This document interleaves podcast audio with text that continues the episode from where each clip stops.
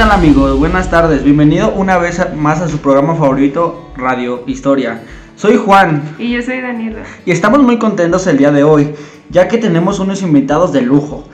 Mandemos un gran saludo a todos nuestros radioescuchas, en donde quiera que se encuentren, cuando son exactamente las 4.30 de la tarde, transmitiendo para todos ustedes, totalmente en vivo desde nuestra cabina. ¿Qué tal Daniela? ¿Cómo estás? Cuéntanos, ¿quiénes nos acompañan? ¿Quiénes son nuestros invitados el día de hoy? ¿Qué tal Juan? Muy bien, gusto en estar contigo en una emisión más de nuestro programa. Pues tenemos invitados el día de hoy alumnos de segundo y tercer año del turno vespertino de la Escuela Secundaria Tepochcali de la comunidad de Tepojaco, para que nos platiquen de una serie de actividades que presentaron dentro del pantel y que lleva por nombre Misión del Conocimiento, una media luna. ¿Qué tal chicos? ¿Cómo se encuentran? De este lado tenemos a... Ariadna, hola, mucho gusto. ¿Qué onda? Yo soy Rodrigo.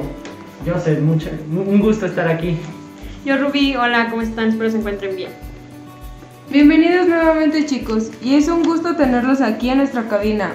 Cuéntenos sobre esta actividad, qué realizaron y qué le pusieron, por qué le pusieron de nombre Misión del Conocimiento, una media luna. ¿Qué es Misión del Conocimiento? Bueno, Misión del Conocimiento es un programa multimedia que fue diseñado para llevarse a cabo en el aula y trabajar por sus equipos identificando piezas del Museo Nacional de Antropología a través de un recorrido virtual por el mismo. ¿Y a quién va dirigido esta serie de actividades o este programa? Va dirigido a todos los alumnos del plantel, ya que ofrece información y conocimientos de la historia, para que mediante el juego y el, pensamiento participemos activamente en el aprendizaje del pasado. Suena muy interesante lo que nos comentan y creo que se divirtieron mucho. Ahora platíquenos cuál es el objetivo o qué tuvieron que hacer para realizar dicho trabajo. Bien, pues el objetivo era realizar 17 misiones de búsquedas de piezas arqueológicas designadas para el programa. Esta aplicación nos presenta una serie de preguntas que íbamos resolviendo y a medida que, que respondemos es como es como abrir cada sala del Museo de Antropología y de esta forma acceder a mucha más información. Y sí, para cada pieza hay una línea del tiempo con los principales hechos del periodo y un mapa para ubicar el estado o región de la República, al cual pertenece la cultura de la pieza encontrada. Podemos decir de manera breve que el objetivo del programa es lograr el acceso de manera libre y realizar un recorrido virtual por todas las salas del Museo de Antropología. Sin duda y por lo que nos comentan, fue una actividad donde todos aprenden de manera divertida. Muchas gracias chicos. Tenemos que hacer una breve pausa y les pedimos que no se vayan, no nos tardamos nada. Cuando son las 5 de la tarde en punto, estamos totalmente en vivo desde tu programa número 1, Radio en Historia. Así has preparado siempre tu Nescafé clásico. Mmm, y así es como se prepara el nuevo Nescafé clásico sin cafeína. Mmm. Si no encuentras diferencias, es porque no las hay. El nuevo Nescafé clásico sin cafeína sabe exactamente igual que tu Nescafé clásico de siempre. Vive sanamente. Amigos, qué bueno que siguen con nosotros. Y para los que aún no nos sintonizan, estamos con nuestros amigos de la Escuela Secundaria Tepochcali del turno vespertino, que nos hablan sobre un proyecto interesante y de una manera muy divertida de aprender en la materia de historia. Es una manera muy divertida, chicos. ¿Cómo están aprendiendo la asignatura de historia? Cuéntenos un poco más sobre el Museo Nacional de Antropología. El Museo Nacional de Antropología es uno de los más importantes de nuestro país. Contiene la colección de piezas arqueológicas más grande y variadas de la época prehispánica, que resguarda en un magnífico edificio que cuenta con 44.000 metros cuadrados de espacios abiertos y misión del conocimiento. Nos facilita esta tarea ya que nos ofrece un recorrido virtual por sus diferentes salas. Chicos, ¿quién ha tenido la oportunidad de asistir al Museo de Antropología? Platíquenos sobre sus experiencias. ¿Cuántas salas hay en el museo? Bueno, creo que todos mis compañeros hemos asistido. Si no todos de manera presencial, pero sí con esta actividad sí lo hemos hecho de manera virtual y el museo cuenta con 10 salas.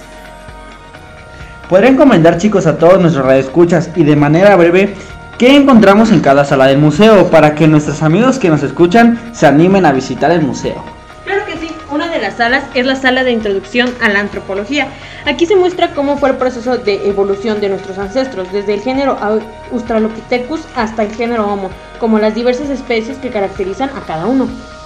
Muy bien, y la siguiente sala es la sala de poblamiento de América. Desde esta entrada, la sala menciona la llegada del Homo sapiens sapiens de Asia a América, a través de su paso por el estrecho de Bering. En las salas es un seguimiento de los primeros grupos humanos en América, hasta su diferenciación en las culturas que dieron origen al periodo llamado preclásico. Sala preclásico en el altiplano. Las aldeas más antiguas surgieron en Mesoamérica alrededor de 2500 a.C. La sala del preclásico muestra el desarrollo y florecimiento de las aldeas agrícolas del altiplano central, entre cuyas características más importantes están en el desarrollo de la agricultura como actividad económica dominante, los primeros edificios con basamento piramidal y la presencia de divinidades como dios del fuego y Tlaloc, patrón de la lluvia. Sala Teotihuacana. La sala de Teotihuacán refleja diferentes aspectos y rasgos de la ciudad, entre los que destaca el urbanismo. Teotihuacán fue construida a partir de un plan que distribuyó y organizó los edificios de acuerdo con un eje central, formado por la calzada de los muertos, donde se encuentran las pirámides del Sol y la Luna. La sala tolteca. Cuando se destruyó Teotihuacán a finales del clásico, ya habían surgido otras ciudades como Cholula y Xochicalco, que funcionaban como intermediarias en las rutas del comercio que unían a la gran ciudad del altiplano con otras regiones mesoamericanas. Bueno, bueno amigos, tenemos que ir rápidamente a una pausa, pero nuevamente no se vayan, ya que hay mucho que seguir aprendiendo con nuestros amigos sobre historia y nuestro país. Regresamos para la parte final de nuestro programa.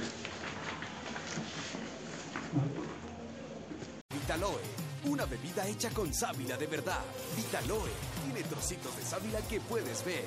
Vitaloe. Vitaloe. Vitaloe me, me gusta el nombre. ¿Sábila de verdad? ¡Wow! Tiene trocitos de sábila. Se le ven. Mi mamá usa la sábila para todo. Si esta tiene sábila, debe de estar buena. Vitaloe. Que el sabor no sé, pero hay que probarla. Vitaloe. Me encanta. No me lo esperaba así. Mmm, está buenísima. Me sorprendió. Sabe a fruta. Los trocitos se sienten deliciosos. Vitaloe. Delicioso. Refrescante. Con trocitos de sábila. Fuente de nutrientes, vitaminas y fibra. Fibra que contribuye a mejorar tu digestión. Buena fuente de vitamina C, ideal para la familia. Y vitamina B12, que contribuye a disminuir el cansancio y la fatiga. Vitaloe. Está buenísima. Es deliciosa. ¿Y solo cuesta 13 pesos? ¿Solo 13 pesos? ¡Qué chulada! Vitaloe es mi nueva bebida favorita. Prueba Vitaloe por solo 13 pesos.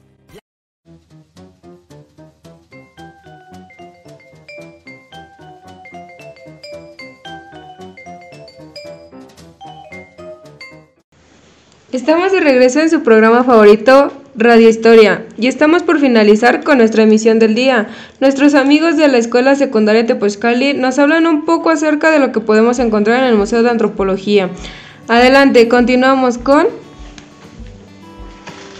Muchas gracias. Continuamos con un breve resumen de información que encontraremos en las diferentes salas del Museo de Antropología. Y otra de ellas es la Sala Mexica. Esta sala refleja el esplendor de la sociedad que se desarrolló en el antiplano durante el posclásico tardío, del 1300 al 1521 y que extendió su dominio e influencia en gran parte del territorio mesoamericano. Uno de los principales rasgos de los mexicas es el militarismo. Presenta todos los aspectos de su vida. Las principales deidades están relacionadas con las conquistas guerras. Los ritos más importantes giran en torno a los prisioneros y el sacrificio humano está presente en la vida cotidiana. La siguiente sala sería la Sala de Cultura de Oaxaca, esta sala exhibe piezas de los grupos étnicos que dominaron la región oaxaqueña en la época prehispánica, los zapotecos, que habitaron los valles centrales y el Imsno de Teutepec, y los mixtecos quienes poblaron las zonas montañosas y las costas de Oaxaca. Los pobladores más antiguos, grupos de cazadores, recolectores, que llegaron a Oaxaca hace 10.000 años antes de Cristo, alrededor del 7000 antes de Cristo, se inició la agricultura y en 1500 a.C. surgieron las comunidades sedentarias con el primer centro de poder. La sala, la, sala maya. El desarrollo de los mayas abarca desde el preclásico 1000 años antes de Cristo hasta el posclásico 1521.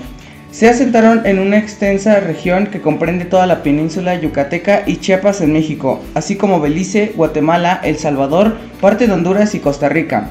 Los mayas no tuvieron una sola ciudad capital, como ocurrió en el Valle de Oaxaca o en el altiplano como Teotihuacán. Se organizaron en ciudades-estados independientes, cada uno con un gobernante. La Sala Culturas de Occidente. Esta sala está dedicada a diversas culturas que se asentaron y desarrollaron desde el preclásico 800 a.C. hasta el posclásico 1521 en el occidente de México. La primera parte de la sala corresponde al preclásico 800 a.C. y menos 200 a.C., con piezas representativas de varias culturas y regiones. Chapapa, Colima, Elopeño, Michoacán, Chupícuaro, Guanajuato y San Jerónimo Guerrero. Se trata de aldeas agrícolas con una fuerte tradición funeraria que incluye gran cantidad de ofrendas de vasijas y de figuras de cerámica, cuyo rasgo distintivo es la decoración geométrica. Y para terminar tenemos la Sala de Culturas del Norte.